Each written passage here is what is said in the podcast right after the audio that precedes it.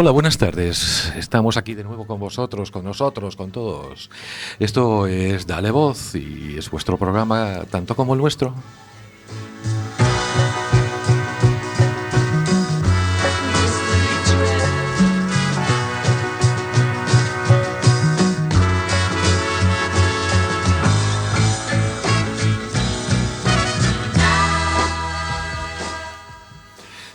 Seguimos, seguimos con cambios. ¿Y por qué? Porque cuando cambiamos es por algo bueno.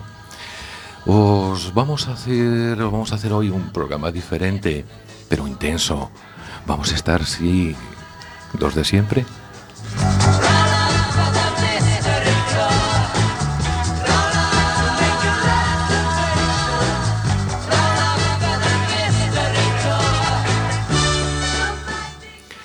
Somos Dale Voz y somos el programa de la UTACA, la unidad del tratamiento del alcohol y otras conductas adictivas. Os recordamos que estamos en la plaza de Lashes de Horro número 2. Somos la casita azul. Nuestro, nuestro número de teléfono es el 981 29 30 00. Y acordaros que os esperamos.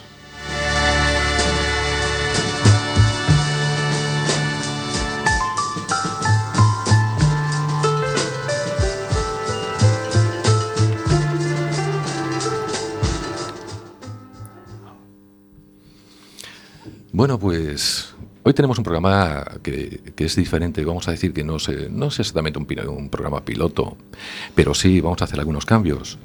Vamos a centralizarnos hoy en un tema que es, que es, no sé cómo deciros, no voy a decir sangrante, pero sí que es muy, muy importante. Vamos a tratar sobre lo que son las casas de apuestas. Mm, las tenemos en todos lados, las oímos por todas partes las vemos en cada momento, nos lo meten por los ojos en cada instante. Ya no sabemos ni lo que es ver un partido de fútbol sin que salga una publicidad de 3, 4, 5 en el descanso, 5 eh, anuncios de casas de apuestas. Y sabemos de verdad la, la importancia que tiene esto. Pues hoy vamos a intentar descubrir un poquito más sobre ello. También os vamos a decir que hay una plataforma que se llama Fora as casas de apostas dos nosos barrios. No puede ser más claro, ¿verdad? ¿Y, y quién mejor para explicarnos que tenemos eh, con nosotros unas invitadas que nos lo van a, nos lo van a explicar, pero de maravilla. Y también vais a saber el por qué. Buenas tardes, Antía. Buenas tardes, Inés. Buenas tardes.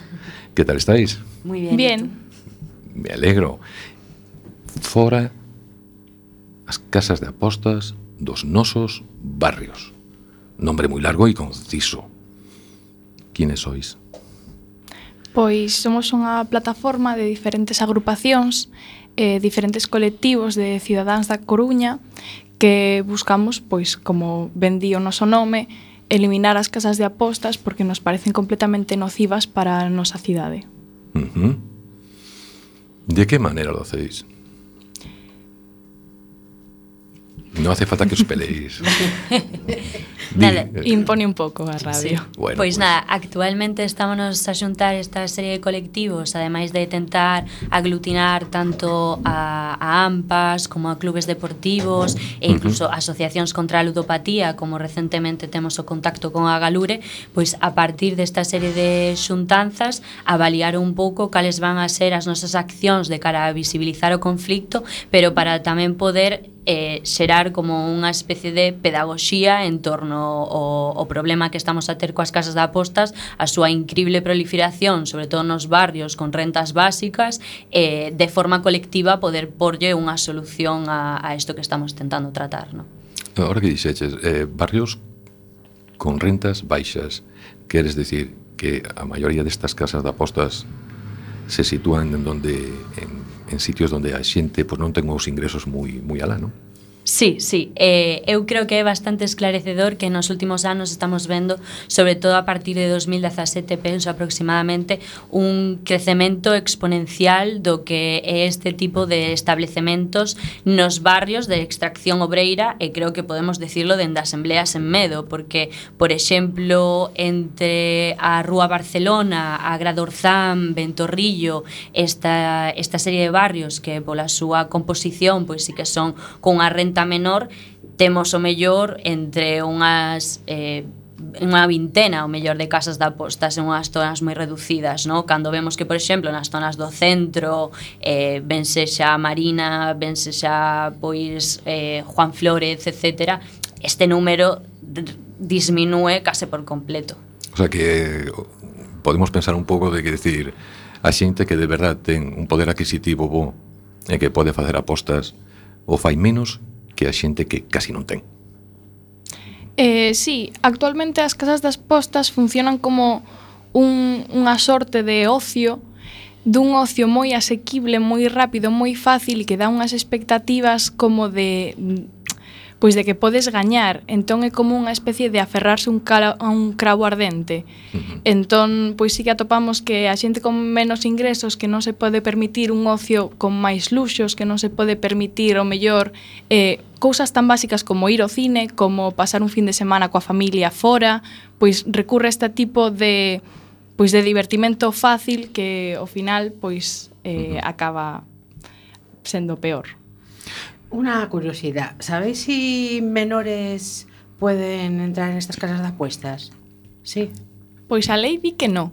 Sí, ya. A lei di que no. Pero, la realidad... Pero a realidade é que aos datos que temos nós é que sí que se sabe de, de menores que están entrando en certas casas de apostas e xa non só eso, sino que xa non son só os edificios de casas de apostas, sino que hai máquinas de apostar en bares eh, que aos que teñen acceso Pois Cualquier xente de todas as idades e non hai ningún tipo de control sobre iso. Mm, moi bien.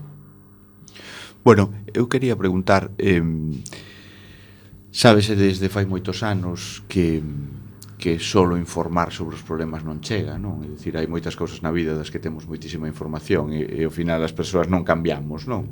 Eh, Que medidas un pouco concretas, eh, aparte de, de, de poñer a, a, bueno, pues un pouco alarma no feito da proliferación, no feito de que, de que hai que regular isto, pero que medidas concretas desta plataforma, polo menos como ideas, non? Vos que xades así que, que, que podedes levar a cabo, que, o que entra en vosso ideario?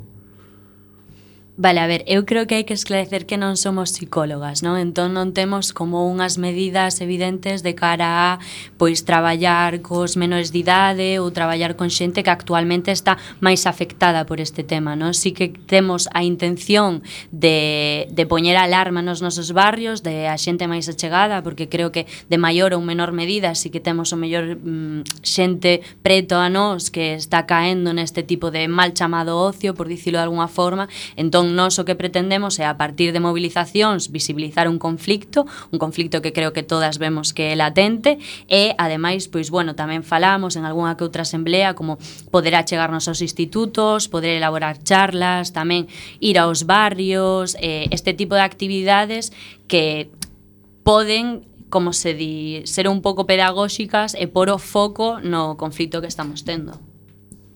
Eh, respecto, por exemplo, eh, aos políticos respecto, bueno, pues, a xente un pouco que é a que toma as decisións desde a plataforma se fai algún tipo de, de actuación ou de Pois actualmente o primeiro que queremos levar eh, sobre todo pois empezar dende abaixo o goberno municipal e despois a xunta é o un, un dos maiores problemas que pola miña parte vexo que é que, bueno, a, a normativa sobre as casas de apostas, sobre casas de xogo eh, explica que non poden estar situadas a menos de 100 metros de eh, centros pois de educa educativos, centros sociales, centros nos que haxa menores ou incluso parques de recreo para nenos. Uh -huh. eh, aquí en Coruña eso está en toda a cidade. Sen ir máis lonxe na propia Plaza Pontevedra, temos unha casa de xogo bastante grande, bastante importante, xusto enfrente dun instituto e dun parque para nenos. Eu creo que eso que xa sería xa non implica nin cambiar a lei, senón aplicala. Intentar buscar que se eliminen as cousas que xa entran de, de forma ilegal. Uh -huh. eh, a mí isto sona un pouco, e non estou en contra, eh? a favor de todo o que facedes, por suposto. Isto sona un pouco, a primeira movida esta que hubo que hubo da, da heroína na polos anos 80 e pico, 90 eh, despois pasamos ao botellón aí quedou eh, esta, volve a salir así agora da mesma maneira non? decir, vamos a loitar contra as salas de, da apostas e todo isto e pasou o mesmo co botellón e o botellón aí, aí quedou, non se fixo máis nada mm, parece que non sei se solo eh, intervides no que é a prevención ambiental, é dicir, a distancia que hai entre as casas de apostas, 100 metros, 500 dos nenos, bueno, de onde haxa cativos e adolescentes, porque a, a, a regulamentación está aí. Hai algún, é diferente entre comunidades autonómicas e, e a estatal, pero eh, está aí, ao mellor habería que empezar por, porque a cumplirán.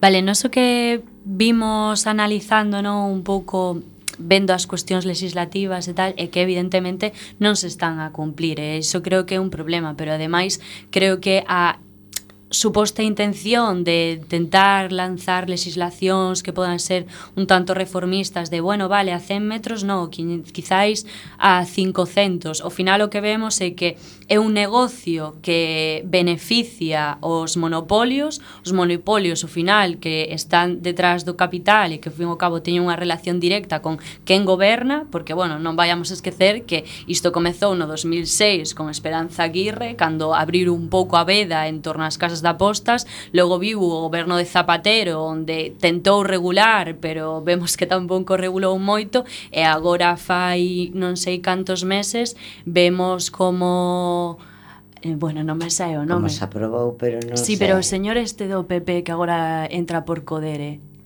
Eh, ah, eh, que era o exministro sí, sí. de non me sale. Perdón, eh? No bueno, pero que podemos ah. ver as portas xiratorias aí moi facilmente. Codere, Codere que é eh, o maior o, a mellor máquina do, do Real Madrid. Hmm. Pois vos en contacto co Deportivo porque as casas de apostas están moi ligadas de cara á infancia e á xuventude co deporte porque a aposta, precisamente a aposta que fan automáticamente sale un slot por donde entran un montón deles. Eh, bueno, sí que sabendo isto, sabendo que de feito eh, non sei se ao final se chegou a esta situación, pero que sí que tratou Codere de patrocinar o Deportivo, bueno, as casas de apostas, eh, o vemos todos os días nos anuncios de Youtube, nos anuncios da televisión, deportistas de élite que son referentes para os nenos, referentes para as nenas, eh, patrocinando este tipo de casas de, de xogo como se fose algo moi normal e ademais como moi guai. Eu son deportista e tal e e os estou anunciando isto como se fose o mellor do mundo. Eh, sabendo isto, sí que é verdade que a nosa primeira acción decidimos facela eh, un día de partido, un día de partido aquí en Riazor, para que sí que se visibilizase esta situación, que xa non só unha cousa dos barrios, sino que chega a, a mediatizarse tantísimo porque persoaxes importantes da pois eso, dos medios de comunicación están patrocinando este tipo de pois de cancro para a sociedade. 19 mm, equipos de fútbol da primeira división están adornados por casas de aposta, excepto a Real Sociedad. Bueno, estáis máis tranquiliñas, verdad? sí, sí. Sabedes que non mordemos a nadie, que este, o, o micro tampouco vos dá na cabeza. Mm, vamos a facer como unha especie de descansiño. Eh, nos acompañeira María B. vai ter ahora para nos un relatiño que seguramente seguramente nos fai descansar un rato. Viña.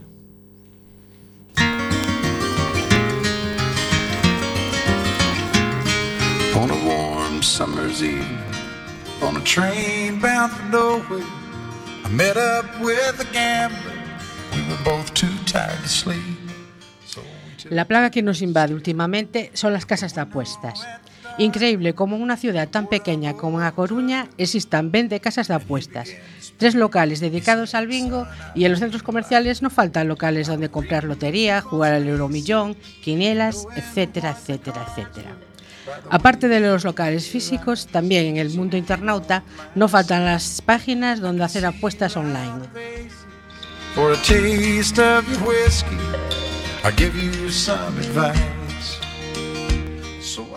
Yo he hecho un cálculo. Invirtiendo 4 euros semanales en el juego al año, vienen siendo unos 208 euros. Pero hay muchos casos que la gente emplea mucho más. 208 euros que te gastas y que no recuperas porque ni te toca el reintegro ni nada de nada y te coges un rebote por haber perdido. Es que si lo pensamos así, nos tenemos que dar cuenta de que estamos haciendo el tonto.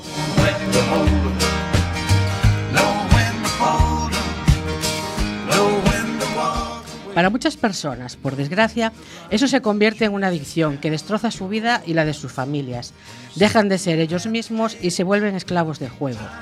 Eso no es vida. Tú eres quien tiene que tomar las riendas. Tú eres quien debe dirigir tus pasos.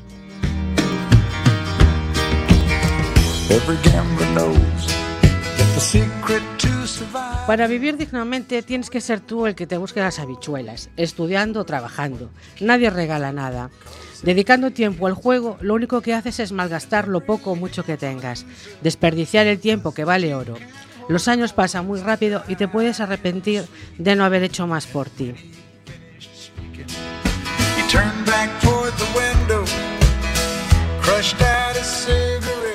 Me paro a pensar y me digo, ¿qué cosas puedes hacer con ese dinero que sean más satisfactorias, más sanas y que te aporten algo de felicidad?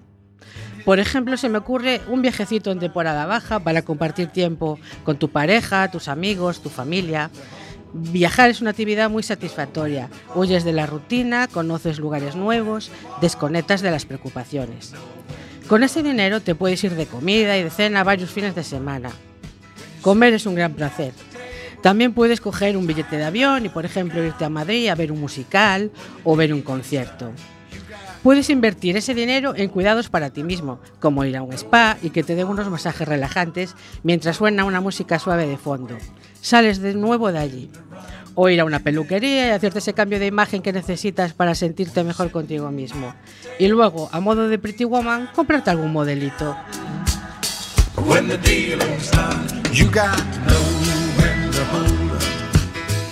Pero no solo nos aporta felicidad gastar en uno mismo.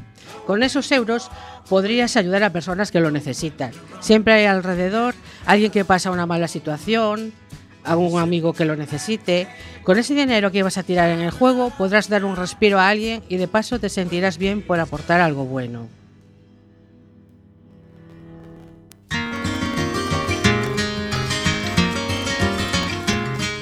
Y si no tienes medios económicos, hay muchas cosas en esta vida que son gratis.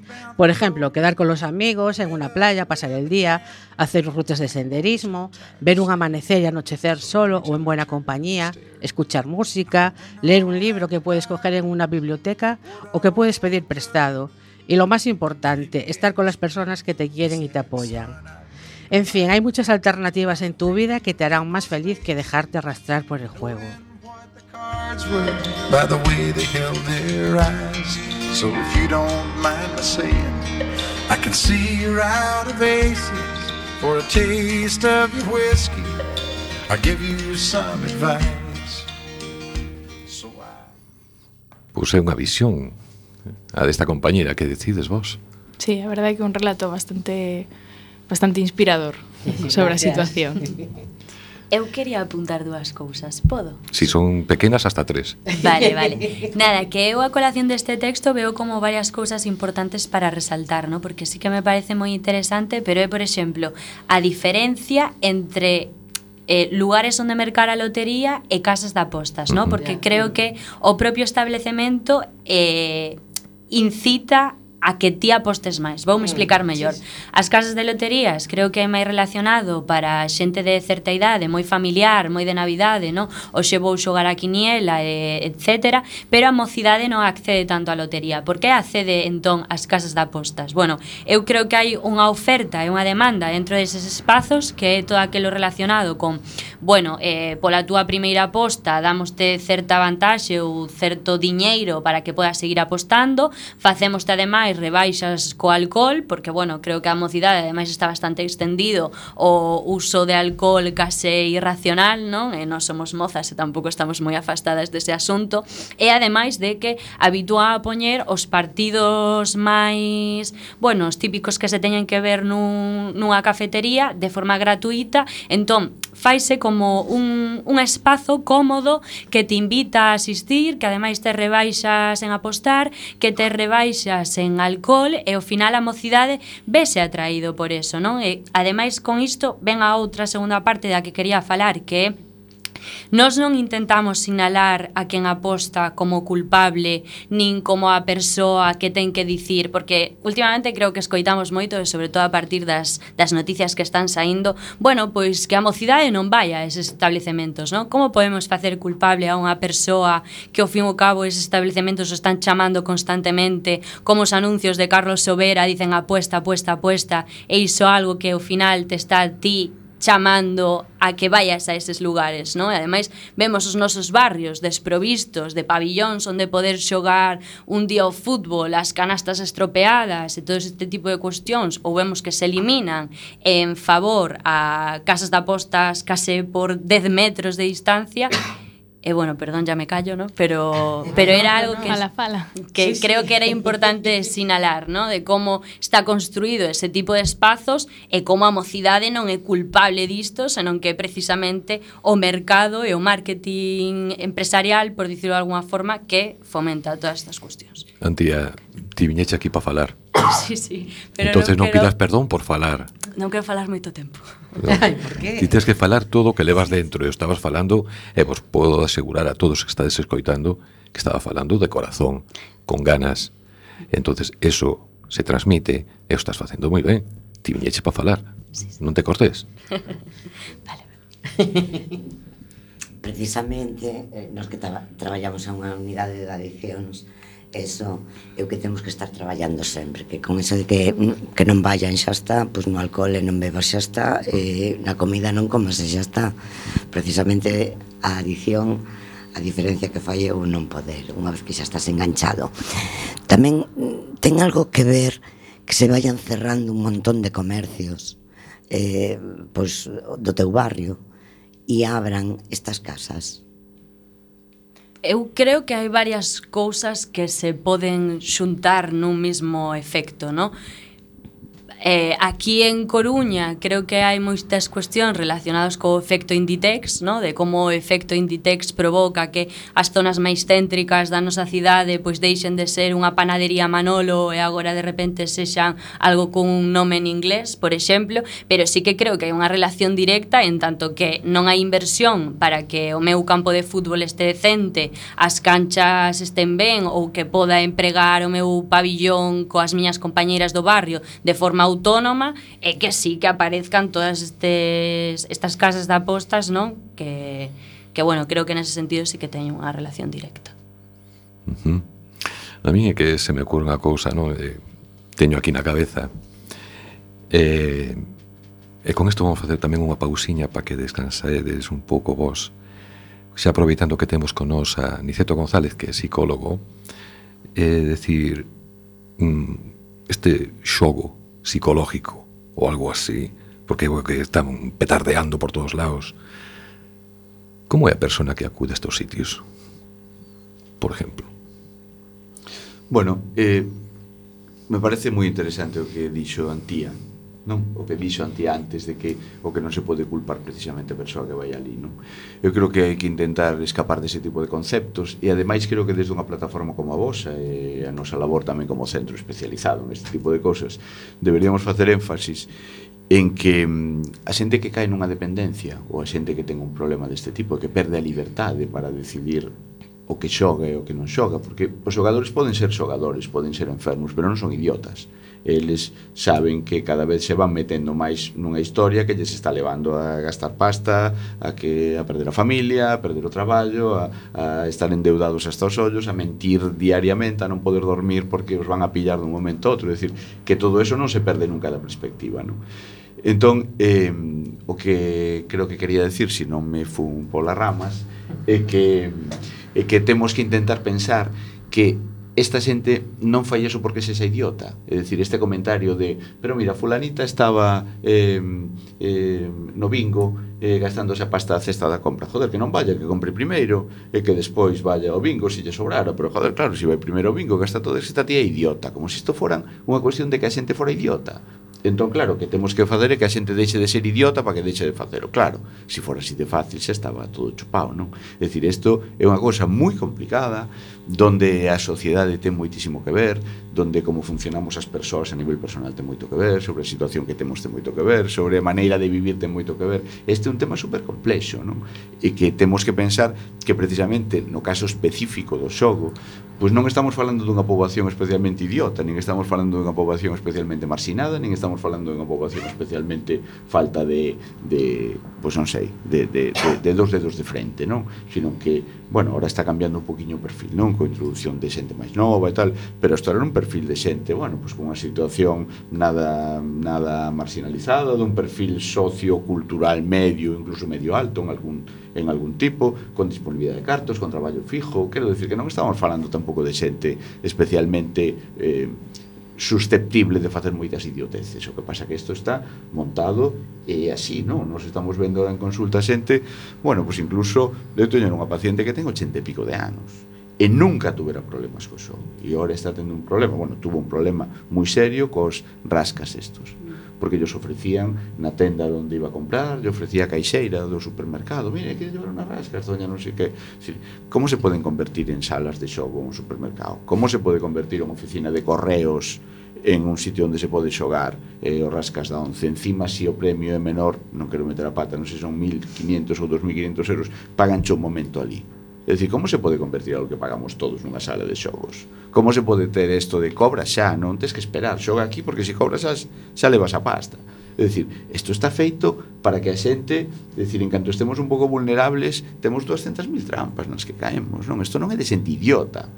Isto é de que, de que bueno, pois pues é un escándalo, non? Que se poda facer isto, que se permita isto, que salga Víctor Javier ou Manuel Javier ou non sei como se chama este de Telecinco que Jorge, Javier. Jorge Javier, pois aí promocionando isto do xogo, que salgan estos futbolistas tan bons promocionando o xogo, é dicir, si futbolistas como Cristiano Ronaldo solo se pon unha raya no pelo, se pon un pendiente de non sei que tipo, e miles de chavales o siguen cortándose o pelo así, joder, si están mandando outro tipo de mensaxes de triunfo, de éxito, de, de non sei que, e que pero isto que pasa, nadie o ve. Eh, que, que llevamos a pedir como está a situación en España que as casas de xogo se autorregulen as últimas medidas que o propio gremio, o propio director de, de xogo, non sei que de España, publicou outro día en prensa dicindo que, bueno, que eles mesmos iban a facer un código ético para autorregularse. Pero como se vai a regular unha empresa cu, cuya finalidade é ganar pasta, non? Dicir, ahora, bueno, pues toda a xente que rouba en España se vai a autorregular para que disminuyan os delitos en España, non?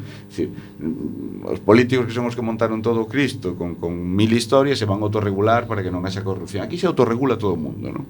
Pero pero isto sempre está igual. Bueno, xa me estou vindo moito arriba. Non sei, a pregunta, no. a pregunta non era esta. Hola. Pero vai ben. non sei se a pregunta era esta. Era como que, que as características da persoa, non? Pero bueno, nada, nada, pero bueno. cambiamos. Pero podemos decir que foi unha introducción. Claro. Bueno, pues, Vale. pues poido ser unha introducción. Sí, perfectamente. Eh, de todas maneiras, eh, eh, Fai unha temporada leí un libro que me gustou moito, non? Que era un libro sobre unha persoa que ademais é de Coruña. Bueno, non me vou acordar ahora exactamente o nome, pero unha persoa de Coruña que é unha neuropsicóloga que é aficionada á maxia é unha friki da maxe, encanta o tema da maxe. Entón esta muller fixo un libro explicando, ela vive en Estados Unidos, é directora dun centro co seu marido de neuropsicoloxía e tal, unha, unha persoa moi, moi, moi respetable a nivel intelectual. E fixo un libro de como ten que ser a cabeza da xente para que un mago nos poda facer maxia, non? É dicir, como pode ser que un tío nos quite algo de diante da cara ou nos faca aparecer unha cosa na orella ou se, ou se agujere con, con, con un tenedor, un moflete que non o está agujereando, nos vexamos que está facendo un burato, non? Como pode ser que alguén te enseñe unha cousa e ti non a vexas, non? Entón ela dixo, bueno, como funciona o noso cerebro, como funcionan as nosas neuronas, como funciona o noso tarro, para que nos podan vender a moto e nos podan engañar, nos podan quitar o reloj sin que nos enteremos, nos podan eh, eh, adivinar o que pensamos e tal, non? Entón é un libro que recomendo ampliamente a todo o mundo. Entón, en isto, se si, si cambiamos o exemplo, temos que dicir, oye, pero que nos pasa a nós para para que facamos isto, non? É dicir, como pode ser que unha persoa que é unha persoa que é inteligente, que ten unha familia, que supo manter un traballo, supo manter uns fillos, ou unha persoa que está estudiando na universidade, joder, pois acabe facendo estas cousas que desde a perspectiva do, do, do lego, non? É, pois este idiota, porque está facendo idioteces, non? Entón, bueno, pois sí que hai unhas características aí en como funcionamos, en como funciona a nosa cabeza, pero igual me estendo moito e... Eh, eh, pero non te vou deixar. O sea que cando queires arranca porque non te vou deixar. Sí, vale. Te, bueno, no te preocupes. Pues entonces, queredes preguntar algo? sí, é que eu penso, por exemplo, que Por si me escapo, eh? a publicidade ten un peso moi importante dependendo do perfil a quen vaya dirixido o produto mm. e en cuestión deste tipo de adicións comportamentais É dicir, xogan cos pequenos, é dicir, as de 80 anos, as mulleres e os homens de 80 van ao bingo. Os de 50 seguen nas máquinas trajaperras ou non sei donde, pero os cativos, bueno, que xa dominan isto da informática mellor que o profesor que lle está enseñando o uso pois, mm, é dicir, acceden desa maneira, é dicir, os colores, a facilidade, eh, a privacidade É dicir, eles poden, pois non sei, falsificar 3.000 cousas para poder xogar e todos menores de edad. Sí. Inda por encima o resisto, a autoprohibición, dependendo de que tipo de salas, bueno, en Galicia creo que non está regulado o xogo online. Eh, pero dependendo das salas, en, non están obligados a pedir identificación si non hai apostas de máis de 20 euros ou si os premios non son maiores de 15.000. entonces claro, eh, eles aí colanse por todos os sitios. É dicir, que se si queremos poñer algunha limitación, é dicir, aquí cando se fala de menores, Dios mío querido, é un desastre. Claro. Eh, lei del menor para el alcohol, Jesús, aí quedou que parece que íbamos pechar os bares. Mm. E agora que as casas de apostas ven sendo o mismo. Entonces, o cerebro tamén, non sei, a madurez do cerebro tamén é diferente. Sí, sí, é diferente e por eso está feito moi a conciencia. Por exemplo, igual da xente que nos está escoitando, os que estamos aquí somos xente, bueno, pues que lemos a prensa con frecuencia e tal, pero eu vos preguntaría aos que estamos aquí. Eh, en España, que morre máis xente, en accidentes de tráfico ou por suicidio? Que pensades? Por suicidio. Eu diría que por suicidio. Sí, sí pois moitísima máis xente morre en España por suicidio que por accidentes de tráfico. O que pasa é que as noticias que nos vemos de que morreu alguén por suicidio, por autolisis, son noticias super puntuales, mentras que cos accidentes de tráfico nos inundan, unha campaña continua os fines de semana, motos, os ciclistas, non sei que, entón, que pasa? Nosa mente funciona desta maneira, non? É dicir, nós creemos sempre que é moito máis probable que pase algo do que estamos informados, que que pase algo do que non estamos informados. Non? Entón, eh, hai algún estudio feito en Estados Unidos de esta lotería que se chama lotería, bueno, que, que sale, que lle toca de vez en cando a un, a un inmigrante, sale na televisión, que un número, que como se fora unha lotería primitiva, pero ali en Estados Unidos. Entón, que pasa? Pasando eso aquí a España, non? Que poderíamos pasalo. Eh, nos inundan con imágenes, pois, pues, cando chega a lotería de Navidad, de ganadores, non? De ganadores, de xente do pueblo, do champán, do loteiro, de non sei que, da xe xente que por fin vai a salir tal, non? Pero neste estudio decían, por exemplo, que se si se dedicaran solo 30 segundos a cada un dos que xogaron e non ganaron nada, teríamos que estar sin facer pis, sin levantarnos e sin comer nove anos e medio vendo televisión. Si nos estuveramos nove anos e medio vendo televisión escoitando xente que dixera bueno, pues eu teña moita ilusión, pero non me tocou nada pois pues eu xoguei 20 dólares e non me tocou nada bueno, pero e despois salir no medio un, un, dicindo que lle tocou nadie ao acabar de ver os, os nove anos se compraría un cupón de nada. O que pasa é que nos van saturando con información, o noso cerebro é moi, moi, eh, comete moitos sesgos de cara a recordar cousas e nos van metendo todo isto, non? do ganador, do triunfador, de xa, de pronto, de rápido, non? É dicir, eh, pagamosche pronto, eh, salen estas figuras, entón que pasa? Que, que, que nos están metendo pois, nunha campaña perfectamente orquestada, joder, na que, na que nos pensamos que somos moi libres decidindo e ao final nos están organizando un, un sistema e un contexto no que a veces o difícil é non pegarse un tropezón, joder. Sí, eu ao final aí vexo unha dinámica social de, de xente que vive na ilusión que como non nos gusta o mundo no que vivimos nos creamos o noso mundo fantástico e entón é unha forma de, de fuxir da realidade de vivo nesta ilusión, non vivo noxe vivo mañá e mañá me vai tocar e mañá me vai tocar e se non me toca mañá me vai tocar despois e cando faga isto serei tal nunca o feito de que a realidade sexa tan dura, porque ao final é dura e ao final eh, incluso as noticias se aproveitan de que é dura, porque o sensacionalismo que estamos vendo agora mesmo na prensa está collendo eso, está aproveitando.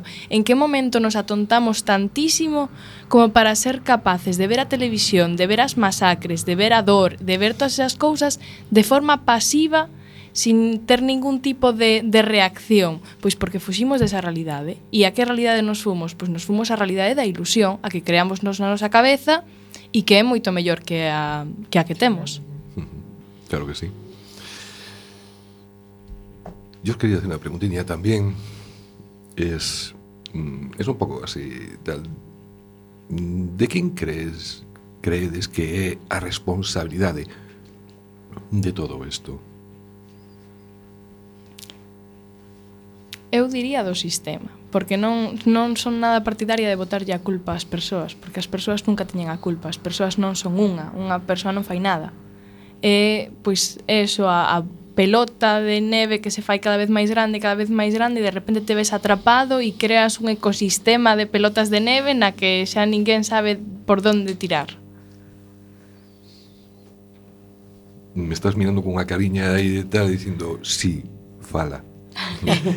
Nada, que eu estou de acordo con Inés, no, de que creo que existe un problema colectivo, no, un problema colectivo no momento que eh, hai xente que incluso xira a cara por entendelo como algo normal, como que estábamos a falar antes de, bueno, pois se quere xogar, deixar de xogar porque o deixe el ou ela que é bastante maior como para poder facelo, no? E logo pois a función da prensa, a prensa que ao fin o ao cabo está en en mans do, do mercado e o mercado que quere beneficio, non? E se o beneficio é que rapaces e rapazas a partir dos 14 anos xa podan entrar neste tipo de establecementos e xogar sen ningún tipo de privación, jolín, pois ao final estamos tendo un problema social e colectivo no que todas temos que ser partícipes do mesmo, non? Un sen xirar a cara e sen pensar que é algo individual de cada quen que se ten que buscar a vida e E nós como preocupadas de que non só esteamos preocupadas de,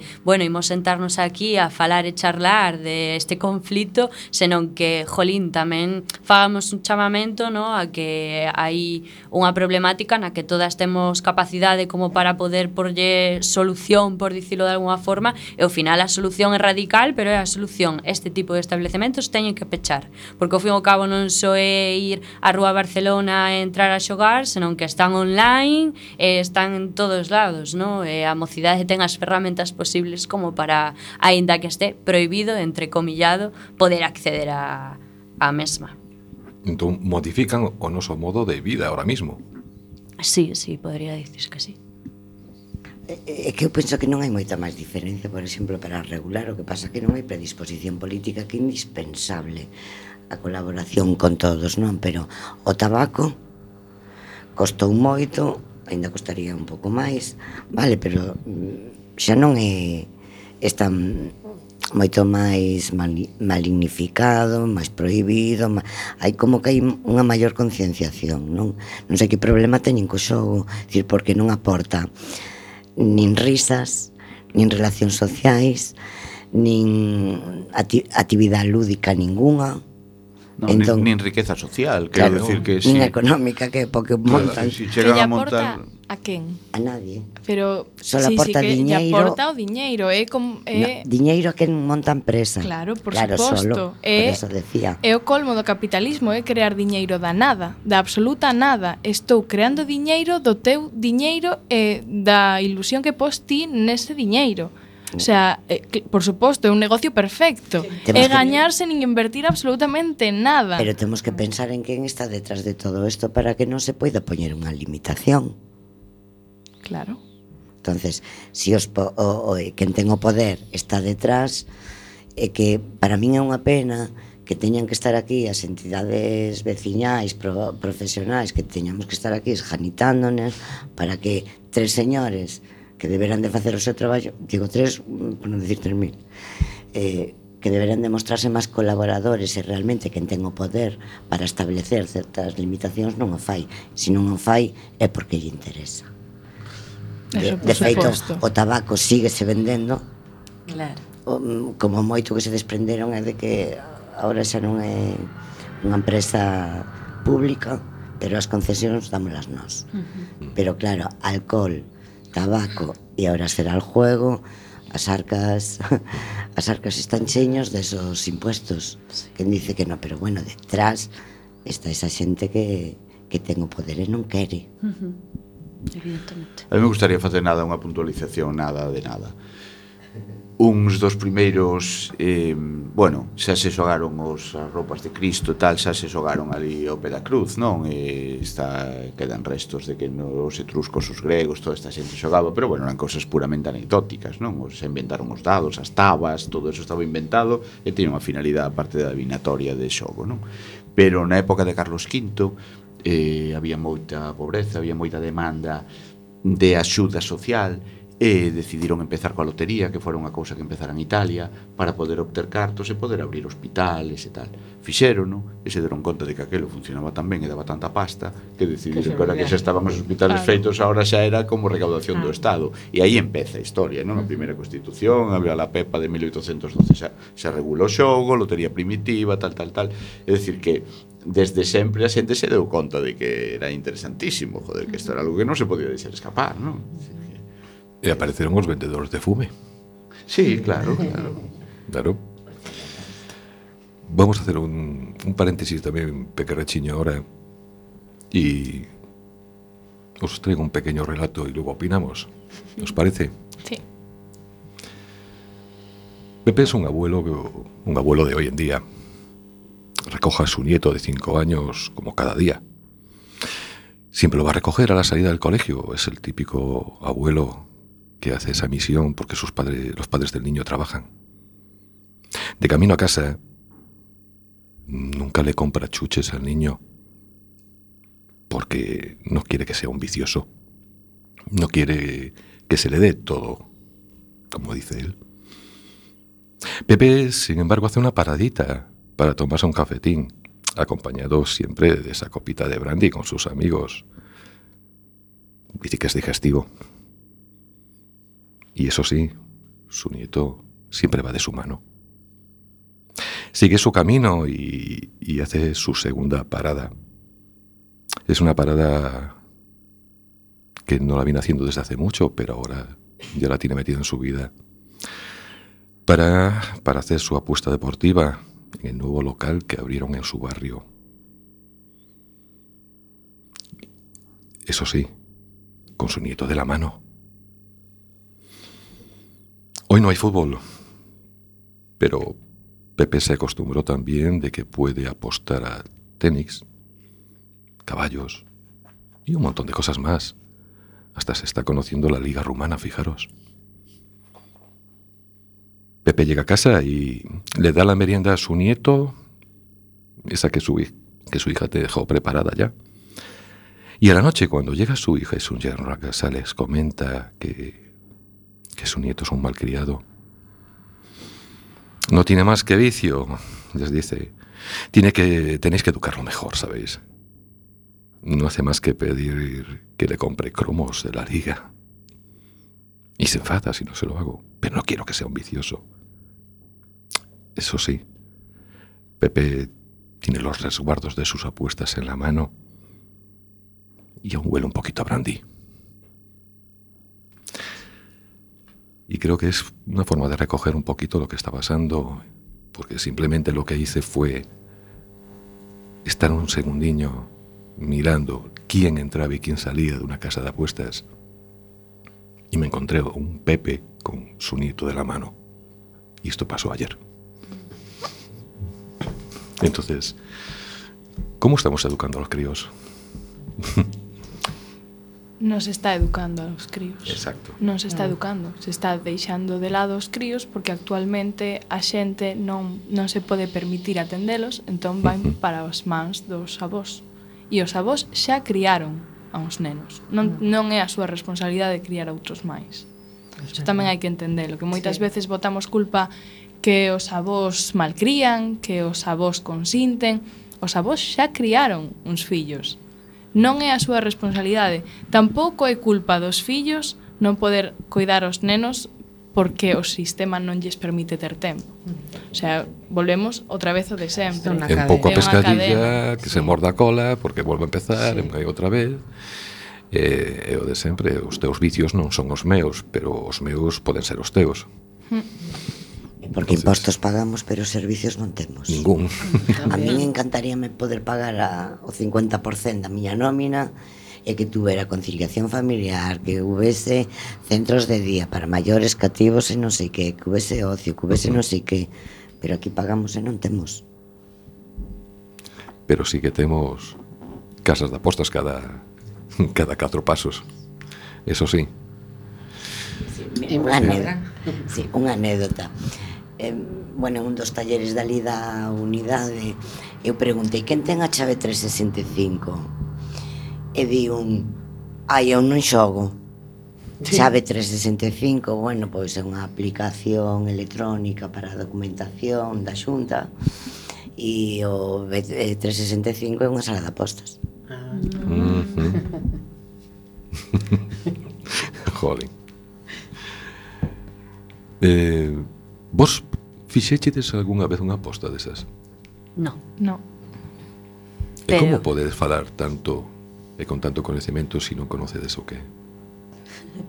bueno, é unha paradoxa, non? Pero sí, que... creo que ao marxe de que non las dúas non apostáramos, bueno, neste tal, sí que coñeceremos a xente que o fixo. Eu no persoal, sí que cando era moza e ia ao instituto, é certo que as casas de apostas non estaban tan reguladas, nin existía unha proliferación masiva delas como está acontecendo agora, nin o tiña diante de instituto, nin moito menos, pero sí que tiña compañeiros e compañeiras que debido tamén á propia exclusión do, do instituto, non? no que pensas que o rapaz é tonto, ai, pobre, bueno, es tontito, imos deixalo de lado, pois ao final cae guys. nas cousas máis baratas ou de maior accesibilidade que tes preto, no? Vense xa o alcohol, vense xa uns porros ou neste caso as casas de apostas. Tamén o mellor queremos sinalar que non facemos ni moito menos unha comparación de as casas de apostas son a droga do século, do século XXI, no? Porque as drogas do século XXI seguen sendo as drogas, pero bueno, que parece que hai un amplio abanico agora mesmo de eh, deste mal chamado ocio ao que a mocidade accede. Eu sí que, que repito, moito cando era moza, tiña moitos compañeiros que asistían nesa época era máis rollo casino e tal, pero que tiven amigos que chegaron a débedas, débedas coas súas familias, familias que xa las traban débedas e que ao final ves este problema que aínda que ti non o fagas, o ves cercano porque tes un adiante de casa e ves como os teus compañeiros, pois eso, non poden ir a botar unha pachanga ao campo de fútbol, pero sí que, bueno, teño aí a casa da posta adiante, pois por que non, non? Ademais con todas as ofertas que falábamos antes de alcohol barato, el fútbol, bueno, ese, esas cousas. Uh -huh. ¿Se acercan a vosotros personas con problemas de adicción al juego para pediros ayuda o...? Eh, todavía non tivemos ningún caso que poidamos contar, tamén hai que ter en conta de que somos unha unha agrupación que empezou aí escaso un mes, uh -huh. que é un, un movimento cidadán que empezamos moi a cegas, moi dicindo, bueno, somos conscientes de que isto non nos gusta, de que queremos cambiálo, a maioría somos xente bastante moza, uh -huh. eh, e convocamos unha, unha reunión a ver uh -huh. que mm. pasaba. Eh, chegamos ali e había moita xente pero moita xente de que eu entrei, de verdade que me sorprendeu un montón, sobre todo porque Coruña actualmente está bastante desmobilizada, o vemos nas manifestacións, nas concentracións, hai moi poca xente implicada, e, e realmente cando entrei ali, que realmente a min as casas de apostas é un problema que eu vexo, pero que me, me resulta bastante alleo, porque sí que é verdade que nunca tive en contacto con elas. Mm. Eh, e fun un pouco por probar, por ver que, que iba a haber aí, que, que podemos sacar.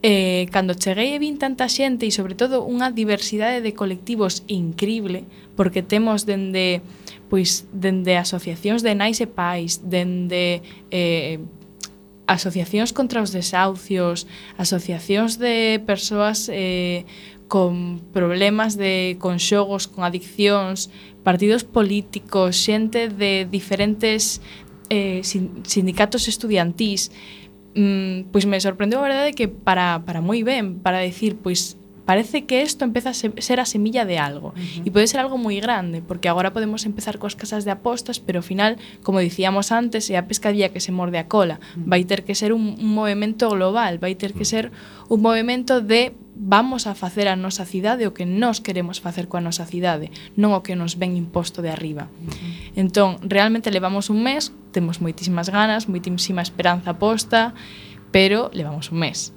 Sí. E tenéis detractores tamén? O de momento es pronto. Detractores. Pois... Codere. Ah. Luquia, Codere. Ah.